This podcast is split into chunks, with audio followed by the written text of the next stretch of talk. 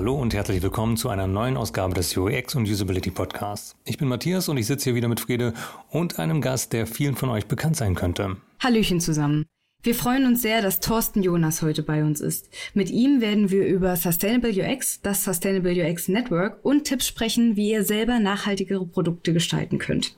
Hi Thorsten, schön, dass du bei uns bist. Vielleicht stellst du dich unseren ZuhörerInnen kurz vor. Wer bist du eigentlich und was machst du so? Ja, da, manchmal frage ich mich das auch. Was mache ich eigentlich? Ähm, genau, ich bin Thorsten aus Hamburg. Ich glaube, 20 Jahre UX mein habe ich noch nicht ganz voll gemacht, aber ich gehe scharf drauf zu. Ich habe irgendwann mal vor sehr vielen Jahren digitale Medien studiert, was eigentlich total auf meine Arbeit jetzt als UX Mensch eingezahlt hat, aber damals wusste ich das noch nicht. Ich bin tatsächlich UX-Designer geworden. 2009 habe ich einen neuen Job angefangen in der Agentur hier in Hamburg. Also in meinem Arbeitsvertrag stand noch Produktmanager. Die haben so mo mobile Sachen gemacht. Und an meinem ersten Tag sagten sie, ja, wir brauchen jetzt auch Konzepter. Willst du nicht Konzepter werden? Und so richtig wusste ich auch nicht, was das sein sollte, hörte sich aber ganz gut an. Und so ist tatsächlich, so bin ich UX-Designer geworden.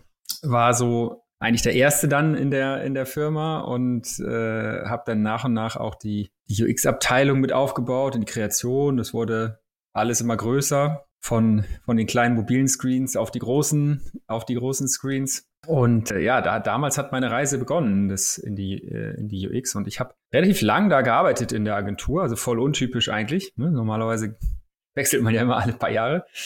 Aber es hat sich äh, ständig verändert. Also ich hatte nicht so einen Grund eigentlich jetzt da was anderes zu machen, ne, weil es eigentlich immer eine spannende Zeit war. Und wir haben so, wir haben schon tolle Sachen gemacht. Wir haben die erste Tagesschau-App damals gemacht, die eine ZDF-Mediathek, fast solange ich da war, haben wir immer gemacht. Das hat immer Spaß gemacht, mit denen zu arbeiten. Äh, Fernsehen mit TV-Spielfilmen haben wir gemacht irgendwie. Also wirklich auch gerade mobile Sachen, die echt schon relativ früh ziemlich hohe Relevanz hatten. Ne? So also 2009, 10, 11 irgendwie. Das war ja noch der der wilde Westen damals. Ja, also das wurde immer größer und auch ich habe mich immer weiterentwickelt, würde ich sagen, ne, so, so auf dem Weg. Und aber wie das immer so ist, ist auch nicht alles gut. Es gibt auch immer nicht so gute Sachen im Leben. Und wie sicherlich nicht so wenig andere da draußen, bin ich einmal voll in Burnout reingelaufen. Ne, das ist ja, passiert ja nicht auf einmal, sondern es ist ja so ein schleichender Prozess. Man merkt das halt nur nicht. Ich hatte noch das Glück, dass ich selber, also ich habe noch gemerkt, okay, wenn ich morgen wieder hingehe, dann werde ich wahrscheinlich vom Stuhl fallen und habe da den Stecker gezogen, was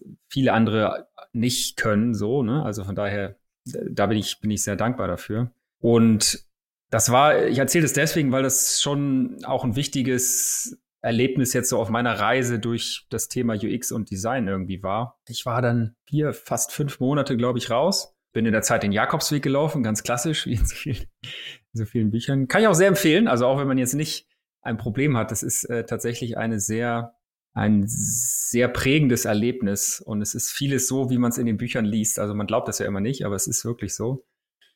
Und ich glaube, für mich war das auch sehr prägend, das zu machen, weil ich bin dann nochmal zurückgekommen in die Agentur und ich wusste schon, na, ob ich das jetzt noch so lange mache, weiß ich eigentlich äh, tatsächlich, tatsächlich nicht mehr. Und ich glaube schon, dieses so vorher, dieses Hamsterrad, in dem ich immer war, also noch mehr, ne, noch mehr tolle Projekte und könnte jetzt eine Stunde drüber erzählen, warum ich das alles so gemacht habe. Das hatte, hat sich da so ein bisschen oder habe ich da so ein bisschen durchbrochen ne? und hatte so da schon das Gefühl, hm, wie kann ich vielleicht auch, also es hat mich schon länger umgetrieben, aber da hat sich der Schaltung gelegt, was Sinnvolleres tun. Ne? Nicht, dass es andere nicht sinnvoll war, aber so viel Spaß das macht, die ZDF-Mediathek zu bauen. Die Welt wird jetzt nicht besser, wenn ich da eine neue Version, an einer neuen Version mitgearbeitet habe. Ne? So. Und von daher bin ich dann tatsächlich pünktlich, bevor Corona losging, bin ich ausgestiegen aus der Agentur. Also der perfekte Zeitpunkt, um einen Job zu kündigen. Und ja, habe da mich dann so Schritt für Schritt mehr auf mein jetzt ja Herzens- und wichtigstes Thema äh, immer mehr ge gestürzt, sage ich mal, nämlich Nachhaltigkeit in UX und Design. Also was bedeutet das eigentlich? Warum ist das ein Problem? Was müssen wir da alles, müssen wir da alles tun? Viele Menschen sagen ja, Corona war so eine Zeit, die auch eine Zeit der Einsamkeit, ne, wo man so daheim war. Und ich hatte das große Glück, dass ich wirklich, ich habe viele tolle Menschen kennengelernt in der Zeit, immer online auf der halben Welt, durch meine Arbeit, durch Vorträge, die ich gehalten habe. Und von daher war das für mich auch so rum eine sehr prägende Zeit. Und äh, naja, dieses Thema Nachhaltigkeit und UX, Sustainable UX, hat da dann immer mehr Fahrt aufgenommen eigentlich. Und es ist eins zum anderen gekommen. Ein tollen Menschen nach dem anderen kennengelernt und äh, ja, ich, it's a hell of a ride und ich bin immer noch mittendrin, würde ich mal sagen und bin sehr dankbar dafür, dass mein Weg mich bis dahin jetzt geführt hat und ich diesen Weg so gehen kann und ich auch die Freiheit habe, das eben so machen zu können, ne? weil das ist ja wir alle leben ja auch in gewissen Zwängen irgendwie so und das ist äh, manchmal nicht so leicht, sich da frei zu strampeln und manchmal geht's auch nicht so einfach.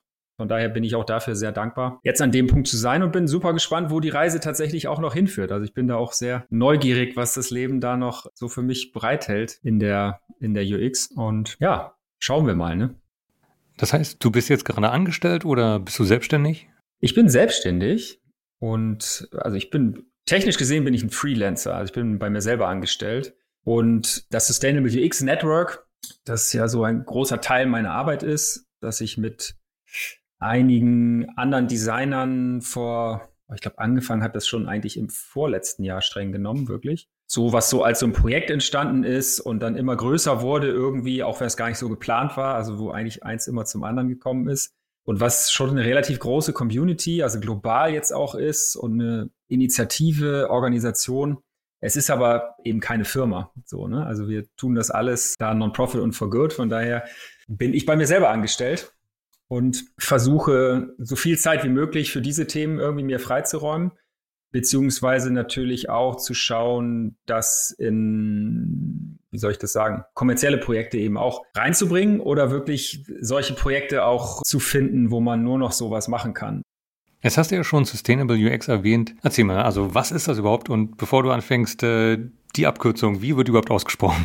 Ja, wir sagen natürlich Sachs, weil das merkt sich jeder. Das ist ganz praktisch. Es ist sehr gutes, sehr gutes Branding, würde ich sagen, weil das vergisst niemand. Genau, Sachs, Sustainable UX. Streng genommen haben auch nicht wir uns den Begriff ausgedacht, weil der ist naheliegend so und er hat bestimmt auch schon mal jemand anderes benutzt vorher. Und wir sind da so drauf gekommen. Wir haben angefangen mit einem Projekt. Die Idee war, wie können wir, wie können wir Nachhaltigkeit durch unsere Arbeit als UX-Designer und in unserer Arbeit irgendwie vorantreiben? Was fehlt uns dazu eigentlich? Und äh, tatsächlich immer damit einhergehend war auch so diese Fragestellung, was ist eigentlich Nachhaltigkeit? Weil wir reden immer über CO2-Emissionen und Nachhaltigkeit hat aber ganz viele andere Aspekte. Soziale Gerechtigkeit, Geschlechtergerechtigkeit, all solche Dinge, bis hin zu äh, Gesundheit, ne? mentale Gesundheit zum Beispiel, weil ich das äh, ja eben schon auch von mir selber erzählt habe. Und das hat angefangen als so ein Projekt mit, was hatten wir da? Ich glaube so 100 Leute, aus der ganzen Welt, die mitgemacht haben, hey, wie können wir Ideen entwickeln, um Nachhaltigkeit in UX und Design zu treiben. Wir haben das basierend auf den äh, Sustainable Development Goals der UN gemacht. Wir haben so ein Workshop-Kit gebaut,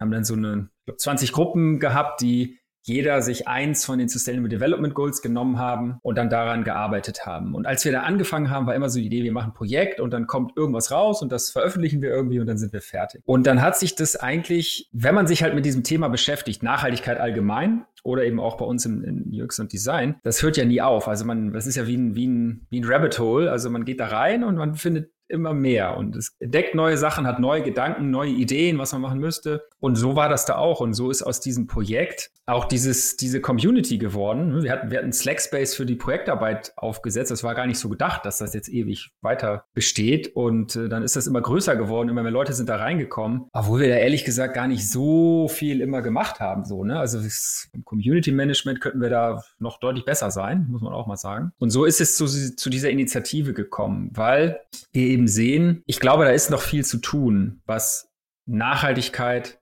und UX eben, eben angeht, weil und jetzt schlage ich mal so den Bogen dazu, was ist es eigentlich? Ich habe immer in meinem Job gedacht, in, als ich in der Agentur gearbeitet habe, hey, ich bin ja einer von den Guten. Ne? Das sind die bösen Marketing-Leute und die bösen Business-Leute und wir sind aber die, die die Guten sind. Und wir machen ja tolle Sachen für unsere Nutzer und wir kämpfen für unsere Nutzer und Nutzerinnen. Ne? Und, und wir sind doch auf der richtigen Seite. Und die Wahrheit ist, wir müssen uns halt auch fragen, wo haben wir denn dazu beigetragen, dass die Welt vielleicht nicht besser wird, sondern schlechter. Ne? Und ich denke, ein Kernproblem ist, dass wir in der UX, wir fokussieren uns so auf die Nutzer und die Nutzerinnen, und das ist ja Kern unserer Arbeit und auch Kern vieler Konflikte, ne? also gegen Business, Markt, gegen all die anderen Abteilungen. Nein, wir müssen auf, den, auf die Nutzer und Nutzerinnen gucken. Und dabei vergessen wir aber, dass all das, was wir bauen, all die tollen digitalen Produkte, die tollen digitalen Experiences, die sind immer Teil eines irgendwie größeren Systems. Es gibt immer andere Akteure, die nicht unsere Nutzerinnen und Nutzer sind, die aber irgendwie davon beeinflusst werden. Unmittelbar ne? oder vielleicht auch ein bisschen, ein bisschen weitreichender. Also zum Beispiel, die einfachste Sache ist, alles, was wir machen, basiert irgendwie auf dem Internet. Es verbraucht alles irgendwie Energie. Und das ist halt ganz schön viel Energie, die das so schluckt. Ne? Also das Internet ist so, also es gibt immer unterschiedliche Zahlen, aber ich, wenn man es mit Ländern vergleichen würde, ich glaube, das sechst- oder siebtgrößte Land der Erde ne, in, in terms of Energieverbrauch sozusagen. Und steigend. Ne? CO2-Emissionen des Internets mit allem, was dranhängt, steigend. So. Und das heißt, wenn wir, nein, ich habe das mal für einen Kunden in Dänemark kalkuliert. Das war das, da war ich beim dänischen Finanzamt, was total cool war, dass ich da einen Vortrag halten durfte. Und wenn man so eine Webseite hat, die, sagen wir mal, zwei Millionen User hat im Monat, dann ist man ganz schnell bei 15, 20 Tonnen CO2, die diese Webseite erzeugt. Also eine Webseite. Und wir wissen alle, wie viel wir davon haben. Und gerade wenn ich eben an solchen Projekten arbeite und ich schaffe das, die Page Rate vielleicht um 25, 30, 40 Prozent zu senken, was oft ziemlich einfach möglich ist, ehrlich gesagt, dann hat das sofort einen Impact. So, ne? Und das ist das eine. Also wir bauen immer tolle Sachen und keine Ahnung, versuchen es noch schöner zu machen. Wir, ich weiß nicht, ne, teilen Formulare auf auf unterschiedliche Seiten, weil es leichter zu, zu navigieren ist. Naja, jede Seite, die aufgerufen werden muss, ist eine extra Seite, für die Daten geladen werden müssen. Das ist ein Beispiel. Oder ähm, wir bauen tolle Online-Shops. Wir machen das, das Einkaufserlebnis beim Online-Shopping immer besser immer besser. So, das heißt, immer mehr Leute kaufen online ein und irgendeiner muss das ganze Zeug ja zu uns nach Hause bringen. Und wenn ich hier gucke, der, also bei mir, der DHL-Fahrer, der braucht den ganzen Tag um meine Straße und die ist nicht so lang. Also die ist vielleicht na, 300 Meter lang, wenn es hochkommt. Und die Parallelstraße zu beliefern, das, da braucht er den ganzen Tag für. Ne, wenn der einfach alles in der Mitte auf den Haufen schmeißen würde, dann wäre der in 10 Minuten fertig. Und ich sage nicht, er soll alles auf den Haufen schmeißen, aber es ist halt schon, ich glaube, wir, wir sind an so einem Punkt, wo wir die Convenience unserer Nutzer und Nutzer so weit nach oben stellen, stellen, dass wir immer vergessen, was ist eigentlich der Preis dafür? Ist das gut, dass nicht mehr nur ein DHL-Fahrer herumfährt, sondern drei, weil der Expressfahrer muss ja auch noch abends irgendwie kommen. Ne? Also wieso per Default wird nicht alles an einen Hub geliefert, nämlich den DHL-Kiosk hier um die Ecke, wo die meisten Pakete dann abgeholt werden und nur die, wo es nicht anders geht, werden nach Hause geliefert. Ne? Also ich glaube, es geht immer darum, so ein bisschen, dass die zu verschieben von alles für die Nutzer und Nutzerinnen zu, hm, okay, wir müssen irgendwie einen Kompromiss finden zwischen der Convenience für unsere Nutzer und Nutzerinnen und dem Impact auf den Rest der Welt. Essensbestellung ist das Gleiche. Ne? Also egal, ob ich mein, meine äh, Essen bestelle oder meine Lebensmittel, super bequem, tolle UX irgendwie, könnte man sagen, weil ich muss ja nur auf dem Sofa hier sitzen und mach das und dann klingelt irgendwann einer, ich muss nur zur Tür gehen. Aber wieder, was ist der Preis? Ne? Die Fahrer, diese Fahrer, die Auslieferungsfahrer werden schlecht bezahlt oder sind nicht mal angestellt. Sind so, ne, so pseudo-selbstständig. Wenn man sich so die Lieferandos und Co. anguckt, ne, also teilweise, also wenn Corona waren die wirtschaftlichen Bedingungen für Restaurants da mitzumachen so schlecht. Also da gibt's Geschichten, dass ein Restaurant hat einfach nichts verdient am Ende des Monats, weil sie quasi ne, von, von dem, von ihrem Essenspreis so viel abgeben mussten an die Plattform, weil die so eine große Macht haben, dass es gar nichts bringt. Oder Lebensmittellieferungen. Ne, so, die kleinen Lebensmittelläden, die wir hier in der Stadt haben, die gehen halt kaputt, weil sie das Geschäftsmodell von Flink und wie sie alle heißen nicht, nicht matchen können.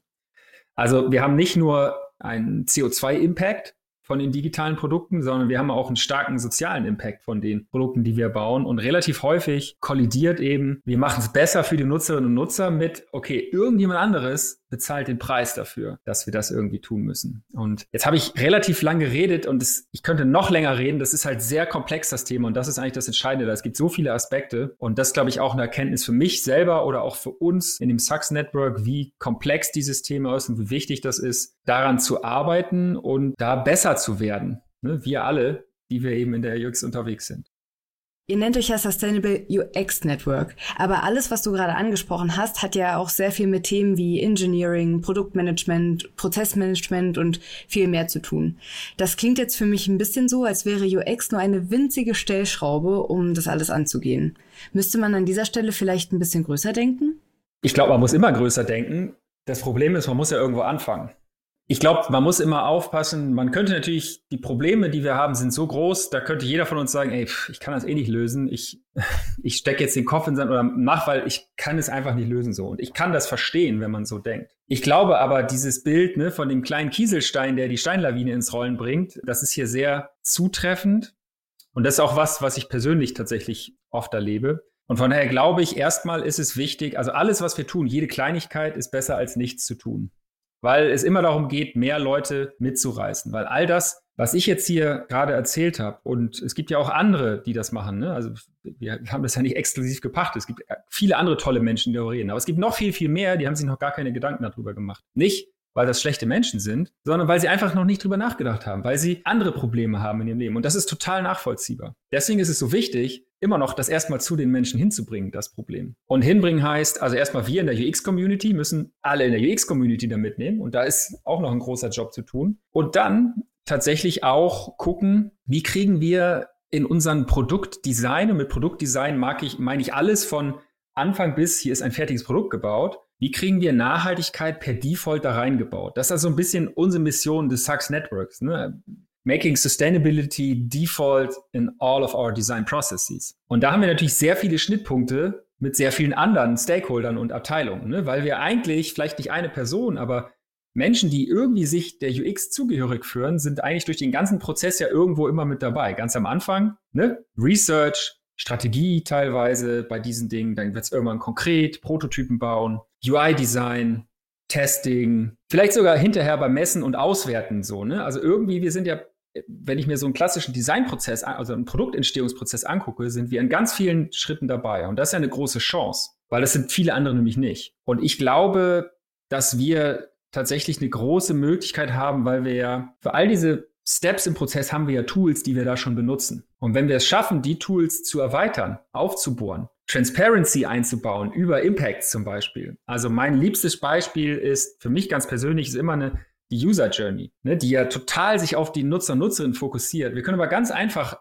zusätzliche Layer einziehen, die sagen, ja, was ist denn der CO2-Impact von jedem Schritt, welche Energie aus welcher Quelle wird verbraucht für diesen Schritt in der User Journey? Welche anderen Akteure gibt es? Also ein bisschen so wie im Service Design Blueprint, ne? nur, nur ein bisschen anders. Also welche anderen Akteure sind für diesen Schritt eigentlich maßgeblich? Was ist der Social Impact? Vielleicht sogar, was ist der, der mentale Impact auf den Nutzer oder die Nutzerin? Ne? Weil wir malen immer diese schönen Emojis da rein, was super aussieht in jeder Präsentation. Aber über die echte mentale, ich sag mal, Belastung vielleicht von einem Nutzer oder Nutzerin schreiben wir da gar nichts. Ne? Und ich habe vorhin keine Ahnung, die ZDF-Mediathek genannt, also VOD und all diese Dinge, all das ist ja letzten Endes unterm Strich nicht für das Gute der Nutzer und Nutzerin gebaut, sondern es ist so gebaut, dass die Leute möglichst lang drin bleiben in dem System. Was nachweislich, ne, also YouTube, TikTok, Instagram, alles noch viel schlimmer, was nachweislich ja nicht gut ist für die ähm, Nutzerinnen und, und Nutzer. Also, ne, indem wir diese, diese Transparency Layer da einziehen, schaffen wir eine Grundlage für Diskussion. Und ich glaube, das ist der allererste Schritt. Indem wir das schaffen, und vielleicht können wir nicht im ersten Projekt diskutieren, aber im zweiten und im dritten noch ein bisschen mehr. Und darum geht's, glaube ich, weil es gibt nicht diese eine Möglichkeit, wir machen das und dann ist alles gut, sondern wir müssen halt ne, graben, graben, graben. Ein Steinchen nach dem anderen irgendwie, irgendwie anstoßen. Und ich glaube, da haben wir eine spezielle Chance in der UX, weil wir mit unseren Tools eh an vielen Stellen im Prozess drinne hängen und die Chance haben, Transparenz zu schaffen. Mit Transparenz schaffen wir eine Diskussionsgrundlage und dann können wir irgendwann anfangen, über vielleicht zusätzliche Ziele zu sprechen. Ne? Also wie wäre es denn, wenn wir den CO2-Impact unseres Produkts irgendwie im nächsten Jahr verringern um x Prozent? und können KPIs sozusagen daraus ableiten. Und ich glaube, das ist ein ganz wichtiger Teil im Umgang mit den ganzen anderen Stakeholdern, die in diesem Produktdesign-Prozess vorhanden sind. Und ich glaube schon, dass wir da eine, eine große Chance haben, weil wir eh da drin stecken und weil unsere Tools da eh benutzt werden. Und wenn wir sie dann dementsprechend dort erweitern, können wir, glaube ich, schon helfen, dass es eben Standard wird daran zu denken und nicht hinterher zu sagen, ach Mist, jetzt müssen wir auch noch ein bisschen nachhaltig sein. Also wie machen wir das jetzt eigentlich so? Weil das ist ja das, wie es heute immer noch oft passiert, wenn überhaupt. Dann an dieser Stelle vielleicht nochmal ganz konkret für unsere ZuhörerInnen. Wie ist es möglich, im Sinne der Nachhaltigkeit bessere und benutzerfreundliche Produkte zu gestalten? Hast du da vielleicht ein paar Tipps und Tools für uns? Das Schöne ist, es gibt tatsächlich schon relativ viele Tools und Ideen dazu. Und das ist auch ein bisschen die Krux, weil das Problem ist tatsächlich weniger, ja, was gibt's, also, dass es nichts gibt, sondern die Leute wissen es nicht, sie finden es nicht, sie kennen es nicht. Und ich versuche mal so ein paar Beispiele rauszugreifen. Also ich habe eben das Beispiel der User Journey, weil ich es persönlich, das ist echt ein großer Favorit für mich, weil ich finde, man kann so viel damit machen und kann das halt sich unterschiedlich anwenden, wie man möchte. Man kann es in verschiedene Detailraten machen. Wir reden ja immer noch so viel über das User-Centered Design, so, ne? Und es gibt immer noch viele, viele Diskussionsrunden und Veranstaltungen, wo es darum geht, ey, ihr müsst mehr User-Centered sein. Alles schön und gut und richtig. Aber wenn, dann lass uns doch bitte gleich eben diese zusätzlichen Layer mit einbauen. Und in dem Moment, wo ich über User Centricity spreche, spreche ich meistens über User und Customer Journeys. Und da würde ich immer diese Layer mit einziehen. Und mein Tipp ist da, ich würde auch gar nicht um Erlaubnis fragen, ich würde einfach das machen und sagen, ja, so machen wir das halt. Und dann ist da eben Layer, der sagt, ja, was ist denn der CO2-Impact? Ne? Weil manchmal ist besser erstmal machen und hinterher, also wenn ich eh eine User Journey mache, kann ich ja den Layer einfach da reinziehen. So. Also das ist sowas, was man gut machen kann. Vielleicht mal ein bisschen weiter hinten im Prozess, was konkreteres. Ich meine, wenn wir über über Energie und, und CO2-Emissionen sprechen, dann gibt es im Design, gerade im Webdesign, sehr viel Möglichkeiten. Da gibt es auch sehr, sehr, sehr viel schöne, schöne äh, äh, Tools und, und Ausarbeitungen, was man da konkret machen kann. Also Beispiel, weil, weil wir es jetzt gerade hatten, ne, Bilder und Bildformate sozusagen. Ne, so, wenn ich irgendwie anstatt vom JPEG und PNG WebP-Format äh, benutze und das eben auch ausspiele als Designer oder das mit meinen Entwicklern so abspreche, spart das eine Menge Energie, weil das einfach, weil die viel kleiner sind von der Dateigröße. Also muss, müssen weniger Daten übers Internet geschickt werden, also wird Energie, äh, weniger Energie verbraucht. So, oder was ich oft benutzt habe in meinen Talks, Carousels. Wir bauen immer wieder Carousels in unsere Webseiten ein und in unsere Apps. Und man weiß, dass ganz oft bei so Carousels, da klickt eigentlich niemand drauf. Also das, was dann vielleicht zweite Stelle noch, aber dritte, vierte, fünfte Stelle kommt, das sehen die meisten Leute nicht. Und da gibt es Zahlen dazu, die das sagen. Das heißt, Gleichzeitig müssen aber die Daten, die da drin stecken, alle vorgeladen werden, meistens. So, das heißt, ganz schön viele Daten werden umsonst geladen und wieder, ne, wenn ich über eine Seite rede mit einer Million oder mehr Nutzer im Monat, dann hat das ganz schnell einen Impact, der sich im Tonnenbereich sozusagen ähm, ähm, abspielt. Und so gibt's, was dieses, ich sag mal, energieeffiziente Design angibt, geht, gibt's eine, eine ganze Palette noch. Also, und ich kann es auch beliebig weit treiben, ne, von welche Farben ich verwende, Fonts, System Fonts benutzen im Web und keine, keine speziellen Fonts, die nachgeladen werden müssen. All solche Geschichten. Großes Thema ist tatsächlich auf Webseiten immer die Bilder in der richtigen Größe auszuspielen und nicht in unendlich Größe und dann die Seite skalieren zu lassen. Das ist, das ist zum Beispiel ein großes Thema. Und das sind alles Dinge, wo wir im Design, konkret im UI-Design ja mit dranhängen. Ne? Und ich sage nicht, wir sollen keine Bilder mehr verwenden und nur noch System Fonts überall benutzen oder so. Es geht immer eher darum zu sagen, glaube ich, es gibt keinen besten Zustand. Es gibt immer einen, wie kann ich es diesmal besser machen? Was kann ich besser machen in diesem Schritt? Was kann ich in den nächsten sechs Monaten tatsächlich besser machen? Also das zum Thema Energie.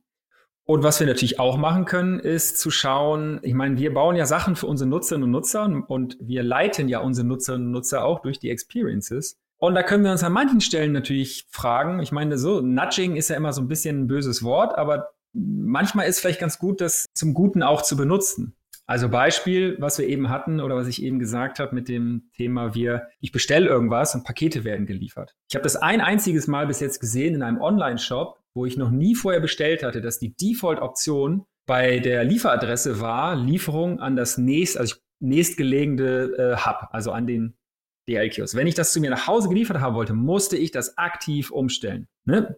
Bei Amazon kann ich das einstellen, da ist der Default aber andersrum. Da ist der Default meine, meine Heimatadresse. Kann ich zwar sagen, mach das andere zum Default, aber ne, wieso ist nicht der Default in allen Online-Shops ja, Lieferung an das nächste Hub? So, und wenn ich das unbedingt anders will, dann muss ich es umstellen. Ich glaube, das würde einen ziemlich großen Effekt haben. Und das ist zum Beispiel was, was ich glaube, was wir sowieso brauchen, weil es ist, macht überhaupt keinen Sinn, dass alles immer hier irgendwie nach Hause geliefert wird. Und das sind natürlich Dinge, die können wir manchmal können wir sie vielleicht diskutieren und ändern. Wir könnten sie erstmal einfach so einbauen, gucken, was passiert. Ne, so. Und auch da kann man ja mal machen, weil ich sitze ja direkt dran und mache jetzt das, das, das Konzept oder das, ähm, das Design und dann baue ich es mal so rum ein. So, guck mal, was passiert. Oder mindestens fangen das, die Diskussion darüber an, sagen, ey, lass uns das doch mal so machen. Also, ne, und da haben wir dann ganz schnell einen Impact, der nicht mehr nur auf die Energie geht, so, sondern eben zumindest indirekt auch darauf geht, ähm, diese anderen Akteure ein Stück weit zu schützen, sage ich mal. Da habe ich natürlich jetzt keinen hochdirekten Einfluss, aber ne, dass die Lieferfahrer alle zu viel arbeiten müssen und es gar nicht schaffen, das ist ja kein Geheimnis, das wissen wir irgendwie alle, ne? dass Amazon-Lieferfahrer kein Mittagessen können, weil der Plan so getaktet ist, dass eigentlich keine Zeit dafür ist. Hat, ich glaube, letztes Jahr war die, gab es die von Korrektiv die Studie, die da sehr viel und sehr gut dazu recherchiert haben. Ne? Und wenn wir versuchen, solche Sachen einzubauen oder mindestens zu diskutieren, dann können wir da einen sehr großen, sehr großen Impact machen. Also nochmal zusammenfassend, das eine ist Transparenz schaffen, ganz am Anfang. Vielleicht schon auf strategischer Ebene, auch da gibt es Tools, ne? also die Canvases, wo ich eben die Strategie um Sustainable Layers sozusagen erweitere, wo ich die möglichen schlechten Impacts dort schon sichtbar mache, damit sie einfach einen Raum haben, hin zu dem, ich sag mal, ein bisschen konkreteren, also User Journey. Personas sind auch ein gutes Beispiel. Ne? Wir benutzen ständig Personas. So, ähm, wieso bauen wir nicht Personas für die anderen Akteure, Akteure im System, also die, die nicht unsere Nutzerinnen und Nutzer sind? Ne? Und es gibt Leute, die, die bauen Personas auch für nicht-menschliche Akteure, also Tiere, die Umwelt, die Nachbarschaft, den ganzen Planeten irgendwie so. Kann man machen, hört sich immer so ein bisschen lustig an, ist es aber eigentlich gar nicht, ist total naheliegend, das zu tun. Und wieder, wir bauen E-Personas, dann kann ich auch noch die zwei mehr machen. So, dann habe ich immer eine, eine Diskussions, Diskussionsgrundlage. Und dann eben bis zum konkreten Design, Prototyping, Konzept, wo ich halt sage, okay, was kann ich denn hier anders machen? Wie wird mein Design energieeffizienter oder an welchen Stellen kann ich den Nutzerinnen und Nutzern helfen, vielleicht nachhaltigere Entscheidungen zu treffen? Das hört sich immer so ein bisschen viel an, ich glaube, man kann es auch positiv sehen, weil das Schöne ist ja, egal wo ich bin in dem Prozess, so, egal ob ich jetzt ein, ne, ein senioriger, was weiß ich was bin, der schon 15 Jahre dabei ist, oder ein Junior-Designer oder Designerin, die ganz frisch dabei ist, egal wo ich bin, es gibt irgendwas, was ich tun kann. Und das ist, glaube ich, versuche ich auch immer Leuten zu sagen, seht es so, guckt, ihr könnt euch was rauspicken, ne? Ihr müsst nicht alles, alles machen, sondern ihr könnt euch was auswählen und macht doch da, wo du gerade bist, guck doch, ob du da was machen kannst. Und auch da kannst du der kleine Kieselstein sein. Ne? Das, du kannst das eine Licht sein, was dem andere dann vielleicht hinterherkommen, auch wenn sich ganz, ganz klein tatsächlich anfühlt. Wie ist denn der aktuelle Stand, also der Status quo? Wo stehen wir denn gerade in Bezug auf Nachhaltigkeit bei digitalen Produkten? Ich versuche immer sehr hoffnungsvoll zu sein und ich bin das auch. Und ich, deswegen gibt es zwei Antworten. Also wenn ich gucke, ich, ich halte viel Vorträge zu dem Thema. Und was ich sehen kann, dass ich, ich sehe, dass es einen Momentum-Shift dahin gibt. Ich habe mehr Anfragen aus Firmen, die sagen, kannst du zu uns kommen und da mal was zu erzählen. Das ist erstmal eine ganz persönliche Feststellung von mir und das ist anders, als es im letzten Jahr war. Das ist erstmal positiv. Also ich sehe, da, da passiert tatsächlich etwas. Gleichzeitig ist es eben auch so, ich meinte das auch eben, ne, wir, überall wird immer noch über User- und Human-Centered Design irgendwie geredet, also oft eher in den vielleicht gar nicht direkten UX-Bereichen, sondern eher ne, so ein bisschen weiter draußen und ähm, Marketing oder so. Und da wird immer noch das alte Lied gepredigt und das ist dann, da, da, da wird es dann sozusagen schwierig. Und ich glaube, ein Problem, was wir gerade haben und sehen, ist natürlich, ne, in Krisenzeiten, das Erste, was halt dann nicht mehr gemacht wird, ist, sich über so Themen wie Nachhaltigkeit Gedanken zu machen. Ne, dann geht's halt nur noch darum, ja, wir müssen ja, wie soll ich sagen, die, die Umsätze müssen steigen, der Gewinn muss fließen. Und das andere ist irgendwie egal. Ne? Und das ist natürlich letztendlich ein, ein Grund, ein Kernproblem, was wir haben als, als Gesellschaft eigentlich, dass wir uns fragen müssen, was ist eigentlich wert? Also was ist wert und wertvoll für uns als Gesellschaft? Und ich sage damit nicht, dass wir jetzt morgen den Kommunismus einführen sollen, überhaupt gar nicht. Aber nichtsdestotrotz sehen wir natürlich, dass im Zweifel zählt halt doch nur, zählen diese wenigen KPIs, ne? So, wir müssen Wachstum, wir müssen wachsen. So. Und wenn wir das nicht tun, ist das irgendwie, ist das irgendwie schlecht. Und dann muss alles andere dahinter zurückstehen. Und das, das ist halt schade. Nichtsdestotrotz glaube ich an den Momentum-Shift. Ich glaube, diese ganze Krisensituation, die wir jetzt die letzten anderthalb Jahre haben, also Corona ziehe ich es mal nicht dazu, die macht es schwieriger, leider irgendwie. Aber nichtsdestotrotz bin ich guter Dinge und guter Hoffnung.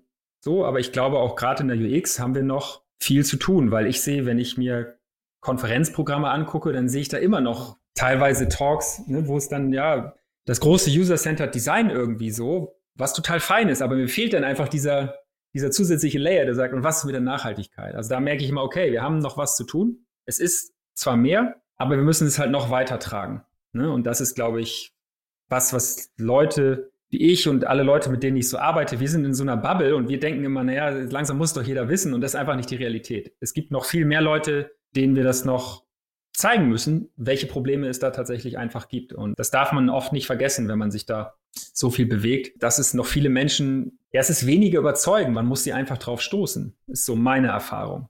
Ne, ist ganz, also man muss einmal drüber reden und dann nehmen die das schon mit. Das ist ein Feedback, was ich oft höre von Menschen, die sagen, ja, ich habe das von dir oder auch von jemand anderem gehört und dann habe ich es mitgenommen in meine, in meine Firma.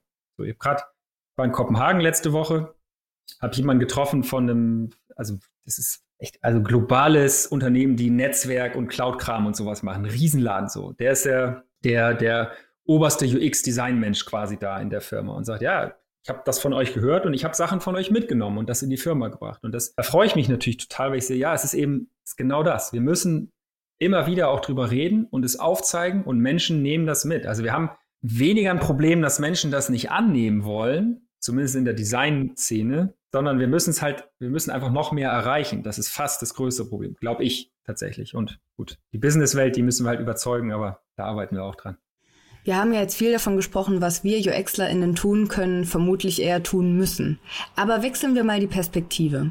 Ist es nur unsere Verantwortung oder sollen wir den Fokus vielleicht auch auf die BenutzerInnen und VerbraucherInnen legen? Sollen die sich das vielleicht sogar direkt einfordern? Nehmen wir mal zum Beispiel die Energielabel, welches ja jetzt schon auf Fernsehern oder Kühlschränken gibt. Wäre sowas sinnvoll? An dieser Stelle ist es ja schon reglementiert und mir stellt sich nun die Frage, ob es vielleicht eher ein politisches Thema ist, welches gesetzlich eingefordert werden sollte. Äh, ja, sollte es.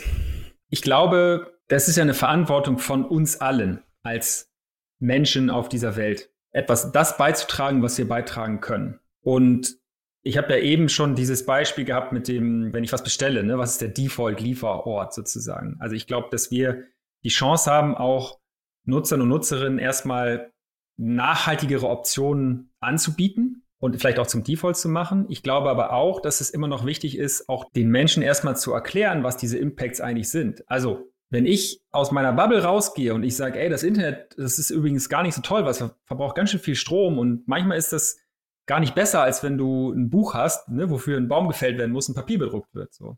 Weil die meisten Menschen denken immer noch, wieso, Internet ist doch super, da muss eben kein Baum für gefällt werden, damit kein Papier irgendwie bedruckt werden kann. Und das ist bei vielen Menschen immer noch so im Kopf. Was sind eigentlich die Impacts von diesen digitalen Dingen, von dieser digitalen Welt, die ich ja nicht greifen kann? Hier würde ich gerne noch mal kurz einhaken. Du hast ja jetzt sehr viel über Energie gesprochen. Im Grunde könnte man ja sagen, wir stellen jetzt alles auf erneuerbare Energien um. Dann haben wir unendlich Energie und dann spielt es ja keine Rolle mehr. Dann könnte man ja sagen, lass es laden, so viel es braucht, Hauptsache es wird kein Baum gefällt. Naja, wobei, das stimmt vermutlich nicht so ganz, denn Solarzellen und Windkrafträder brauchen ja auch Ressourcen und so weiter. Das ist halt der Punkt, glaube ich. Ne? Also das ist, wenn wir unendlich Energie hätten, dann könnte man die Rechnung vielleicht aufmachen. Man darf aber nicht vergessen, dass wir natürlich, das ist ja eng mit dem, mit dem Wachstumsparadigma irgendwie verbunden. Und das Grundproblem, was wir haben, ist ja, also unser gesamtes System ist darauf ausgelegt, dass es immer Wachstum geben muss, aber unser Planet wächst nicht mit. So, ne? David Attenborough hat mal gesagt, ich versuche es mal zusammenzukriegen. Uh, everybody who thinks you can have, also jeder, der glaubt, ich kann unendliches Wachstum in, einem, in einer endlichen Umgebung, nämlich dem Planeten haben, ist entweder ein Spinner oder ein äh, Businessmensch. So. Und jetzt gibt's ja so, also Kreislaufwirtschaft, Circular Economy versucht das ja zu lösen und das ist auch genau der richtige Ansatz dafür.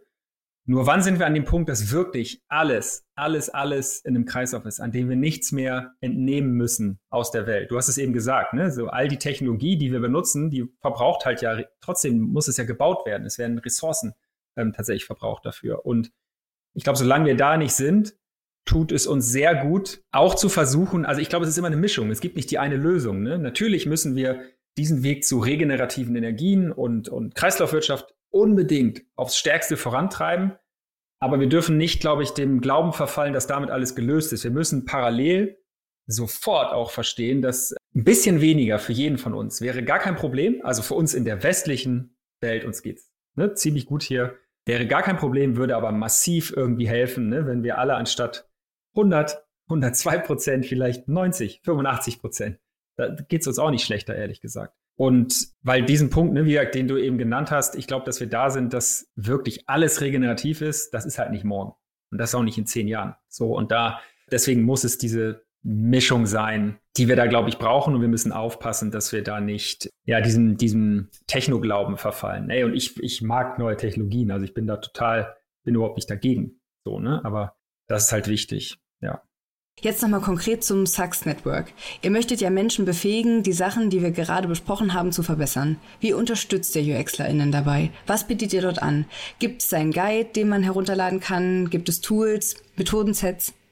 Was wir tatsächlich gerade machen, ist all das, was wir an Tools so zusammengesammelt haben, mal verfügbar machen an einem öffentlichen Ort, dass jeder darauf zugreifen kann. Es ist gar nicht so trivial, weil das ganz schön viel ist und weil du ja auch unterschiedlichste Dinge hast. Also von Tools und Methoden kann ich übrigens kleines, kleiner, kleiner Einschub. Es gibt ja den Arbeitskreis Nachhaltigkeit auch in der, in der German UPA und da arbeiten wir auch gerade an einem an einer Sammlung, an einer wirklich reinen Methodensammlung, ne, die, es, die es so gibt. Und also die Herausforderung ist, es gibt sehr viel, es gibt Methoden, aber es gibt auch sehr viel Inspirierendes, ich sag mal Weiterführendes, was total wertvoll und wichtig ist. Und wie sortierst du das eigentlich alles? Also kann ich, das ist für uns gerade die große Herausforderung, wie machst du das zugänglich und auffindbar, anhand welcher Kriterien, ne? wie gesagt, weil es gibt so viel. Und die Schwierigkeit ist oft, was ist denn das für mich das Richtige in meiner Situation, in der ich bin? In meinem Arbeitskontext, in dem Step im Designprozess, in dem ich bin.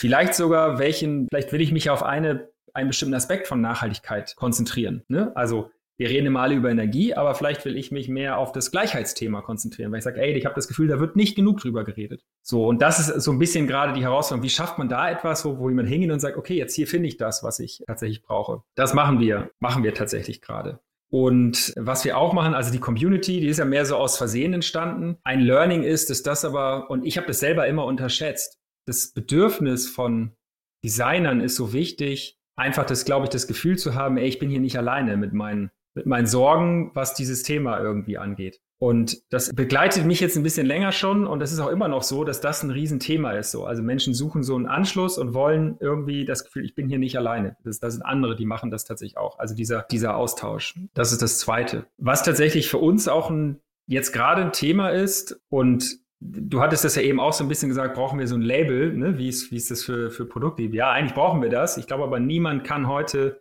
ganzheitlich eine, ein digitales Produ Produkt oder Experience bewerten, dahingehend, ob sie nachhaltig ist. So. Und ich würde das super gerne machen, ist aber auch nicht so trivial, ehrlich gesagt.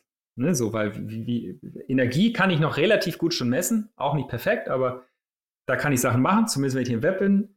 Ja, wie messe ich denn irgendwie die soziale Gerechtigkeit eines Produkts. Also irgendwie muss ich mir ja was überlegen, tatsächlich dafür. Und da gibt's gibt's nicht so viel. Ne? Es gibt so für, für große Corporates gibt's das, das ESG-Framework, also ist auch wichtig für Investmentgeschichten. Da geht's eben auch um ökologisches, Soziales und Governance. Und das Soziale zum Beispiel, da geht's aber nur um die Menschen, die in der Firma arbeiten. Da geht's eben, also was das ESG-Framework vergisst, ist, was sind die Akteure, die außen drum sozusagen tatsächlich sind. Also, es gibt hier einiges, aber wie man das jetzt wirklich bewertet, ey, und ob wir das jetzt wirklich dann, dann da was machen oder man mit anderen was macht, das, man spricht mit vielen Leuten gerade darüber, aber ich glaube, das ist eine große Herausforderung, die wir gerade haben. Dann, was wir machen, ist so, so Workshops ist ein großes Thema. Also, dass wir auf Konferenzen gehen oder in Unis zum Beispiel und dort einfach Workshops machen zu bestimmten Themen. Also zum Beispiel ein User Journey Workshop, ne, um diese, diese konkrete nachhaltige User Journey sozusagen zu üben an einem, an einem Beispiel. Oder tatsächlich, was auch immer gut funktioniert, ist gerade bei Menschen, die da noch nicht so drinne stecken, sich erstmal einen Workshop zu machen und zu sagen, naja, wie, wie, was haben eigentlich die, die, die Nachhaltigkeitsziele der UN, diese 17 Ziele mit meiner Arbeit oder mit mir zu tun? Ne, um einfach mal so dieses das, das Gedankenkarussell anzuschieben. So, haben wir jetzt öfters gemacht. Es funktioniert immer wieder super gut, kann ich sagen. So, also das ist auch ein, ist auch ein Thema, gibt noch ein, zwei andere Sachen, aber also ihr seht, es ist halt so, was wir gemerkt haben, es gibt nicht die eine Sache, die, die machen wir jetzt irgendwie. Und ich würde auch nicht, ich würde es nicht für mich und wir auch nicht für uns in Anspruch nehmen, wir erfinden jetzt das Sachs-Framework und dann ist das das einzig wahre, weil ich glaube, es wäre vermessen zu denken, dass man jetzt selber das viel schlauer macht als, als alle anderen. Also ich glaube eher, dass es im Moment darum geht, so ein bisschen die, vielleicht ein, zwei neue Sachen zu entwickeln, aber auch die Essenz aus all dem, was schon da ist, sozusagen verfügbar und benutzbar zu machen für viele Menschen. Also das ist so, was ich persönlich sehe, weil es haben schon viele Menschen tolle Dinge äh, tatsächlich gemacht. Und das zusammenzubringen zu einem, okay, was kann ich denn jetzt irgendwie machen? Das sehe ich so ein bisschen als unsere mm, Herausforderung oder das, was, was mir persönlich auch noch fehlt da draußen und wo ich hoffe, dass wir das eben auch, auch liefern können. Naja, und Events machen wir jetzt auch ab und zu und was man eben so macht als, als Community. Ich finde, das Schöne ist vielleicht abschließend, was ich bei Sachs sehr mag, ist, dass es von Anfang an einfach global war. Also es hat dadurch, dass es in der Pandemie losging und es keinen Ort gab, war das automatisch, waren Menschen aus der halben Welt dabei. Und das ist jetzt auch so, ne? Von Australien über Europa in die USA bis Südamerika irgendwie so. Also das finde ich toll und das finde ich auch wichtig, weil das dann, das verhindert so, dass man in seinem eigenen Kontext manchmal so ein bisschen gefangen bleibt, ne? So, und dass man, dass man automatisch immer so den Horizont ein bisschen, bisschen erweitert, wobei auch bei uns es noch genug Gegenden und Länder gibt, die da fehlen, ne? muss man auch sagen. Also würde nicht für uns in Anspruch nehmen, dass wir jetzt schon repräsentativ sind für die Welt. Also mal ganz neugierig gefragt, also die Community, die du gerade angesprochen hast, wie viel seid ihr denn? Hey, wir haben in unserem Slack Space, ich habe jetzt gerade nachgeguckt, sind 1600 oder irgendwas Leute so drin. Und wir haben so eine LinkedIn-Seite, wo wir ehrlich gesagt auch nicht so viel machen bis jetzt. Der folgen fast 4000 Leute, was irgendwie, ja, auf LinkedIn ist es jetzt, also ich will das jetzt nicht kleinreden, das ist jetzt auch, da ist es leichter gerade, das zu machen. Aber ich, also ich freue mich schon persönlich auch darüber, weil ich denke, okay, das sind ja alles Leute, die interessiert das irgendwie, das Thema. Und es ist zum Beispiel jetzt eine Herausforderung, ist das, da mal das geregelter wirklich auch zu nutzen einfach, weil da ist ja eine gewisse Reichweite da und die jetzt zum Guten auch zu nutzen und entsprechend Strukturen aufzusetzen, mit denen man das eben auch machen kann, weil irgendeiner muss es ja auch, muss es ja auch tun. So, ne, wieder, es gibt so viele tolle Sachen, aber die wieder zu den Leuten zu tragen und zu sagen, guck mal, hier sind, keine Ahnung, die drei Tools, ne, auch da. Es gibt schon viele Menschen, die das machen, aber wir müssen es immer noch weiter verbreiten. Und das ist so ein bisschen auch, auch ein Ziel jetzt für die nächsten Monate, ne, da, da einfach ja, besser zu werden, ich weiß ich nicht. Es ist jetzt auch nicht schlecht, aber ne, da, da ist, da kann man noch besser werden. So, so vielleicht. Also Sie suchen noch Leute, die sich einbringen wollen und dann ist natürlich noch die Frage, wie. Also ja, wir suchen, wir suchen immer Leute, die sich, die sich einbringen und es ist gerade jetzt auch Thema, was wir gerade machen, dass das ganze Network nochmal, wie soll ich sagen, ist auf die nächste Stufe auch organisatorisch zu bringen. Ne, so. Also bisher haben wir das alle, die wir daran arbeiten, machen auch irgendwas anderes irgendwie und haben das eben nebenbei gemacht, so gut es halt ging. Und also ich habe zum Beispiel, ich habe jetzt mein Projekt, was ich lange, lange Zeit gemacht habe, habe ich aufgehört und jetzt bewusst mir im Moment die Zeit genommen, mich nur um das Sucks und Sustainability-Thema zu kümmern, um zum Beispiel an ein paar Stellen das einfach mal auf eine andere Stufe zu heben. Also, was bedeutet das? Wie ich habe ja gesagt, wir sind global. Wir sind eigentlich immer online gewesen, aber diese lokale Ebene ist trotzdem wichtig. Also eine Idee ist, ne, wie können wir auch lokal sozusagen etwas machen? Also gibt es vielleicht lokale Chapter. Und das Schöne ist, es gibt Menschen aus der halben Welt, die das machen wollen, die schon ihr Interesse bekunden und gesagt, hey, ich würde das gerne machen so. Aber du musst es natürlich trotzdem einmal ein bisschen strukturell aufsetzen, ne, dass es auch funktioniert. Und das ist bisher einfach am zeitlichen immer gescheitert. Und das ist jetzt genau das Thema eben, sich, sich damit also das so aufzustellen, dass man das machen kann und dementsprechend Leute, egal ob in Sydney, in Helsinki, in Kopenhagen, in den USA, in Peru, äh, sagen können, okay, ich mache hier das Sucks Chapter mhm, tatsächlich auf. Also das ist so ein, ein Thema. Dann tatsächlich dieses Workshop-Thema, da stehen jetzt schon ein paar mehr Dinge an. Also ich habe gesagt, Workshops und Events wirklich zu machen, sowohl lokal, physisch eben, als auch online. Also wir werden äh, toi toi toi auf Holz klopfen für den World Usability, beziehungsweise eine Woche später ein eigenes Sachs-Event machen. So und ähm, ne, um da, weil es wir glauben, ja, es gibt, wir haben so viel zu erzählen, es, es lohnt sich auf jeden Fall. Ähm, Punkt. Und ähm, was wir vielleicht als letztes, wir haben das ganze Jahr angefangen als ein Projekt mit Menschen aus der ganzen Welt, die aktiv mit einem Workshop-Kit an Ideen gearbeitet haben. Und es gibt immer noch Menschen, die eben danach fragen. Und was wir super gern machen wollen, ist das vielleicht einmal aufzupolieren. Ne? Das ist jetzt ja schon ein bisschen älter, das einmal aufzupolieren und zu sagen, so, hier ist das und ihr könnt es, hier könnt ihr das nehmen und könnt euch, ne, keine Ahnung, mit den Nachhaltigkeitszielen einmal auseinandersetzen, was das mit eurer Arbeit zu tun hat. Und vielleicht kommt was dabei raus, was ihr publishen wollt, was ihr bei uns dann publishen, publishen könnt. So, aber auch da muss es einmal geregelt aufgesetzt werden, so dass man das, dass man das machen kann. Von daher gibt es sehr viele Möglichkeiten. Wir freuen uns über jeden und jede, die Lust hat, zu helfen, weil es, äh, auch das ist ein Learning, so letzte Zeit kann ich auch persönlich sagen, ne? es ist immer mehr, als man denkt. Und ich kann auch sagen, so, also, ne, wenn ich gucke, was, was hätte ich besser machen können in der Vergangenheit, dann sehe ich immer, naja, es war oft zu wenig Zeit und es sind Sachen liegen geblieben und ich, auch ich habe es nicht so machen können oder so viel machen können, wie ich wollte. Und von daher, das versuchen wir jetzt zu ändern und sind heißen jeden willkommen, der oder die sozusagen bei uns was machen will, vielleicht selber sagt, hey, ich hätte auch Bock, irgendeine Art Event zu machen, sozusagen in, in meiner Stadt. Oder ich möchte eben mit dem Workshop-Kit mich nochmal beschäftigen und, und damit arbeiten. Also von daher, äh, stay tuned und kommt, kommt zu uns. Wird, selbst wenn nur die Hälfte von dem passiert, was ich gerade erzählt habe, dann ist es immer noch eine ganze Menge. Herzlichen Dank, Thorsten, für diese tiefgehenden und vielseitigen Einblicke und natürlich auch ein großes Dankeschön für die Arbeit, die ihr leistet. Danke euch. Das war's auch schon wieder mit der heutigen Ausgabe des UX und Usability Podcasts. Und wie immer freuen wir uns wahnsinnig über Feedback.